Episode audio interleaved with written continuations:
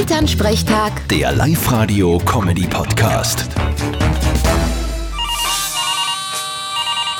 Hallo Mama. Grüß dich, Martin. Du, das neue Auto geht einwandfrei und so leise ist. Ja, das haben Elektroautos so an sich. Ja, ein paar seltsame Geräusche hat's aber trotzdem gemacht. Nein, das war ich. ich wollte nur schauen, ob du das merkst. Lustig, danke. Und wo steht das Auto jetzt? Na, In der Garage, wo denn sonst? Das ist ja ein Föller. Gerade im Sommer muss das ins Freie stehen.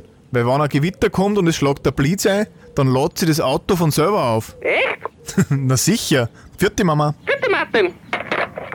Elternsprechtag. Der Live-Radio-Comedy-Podcast.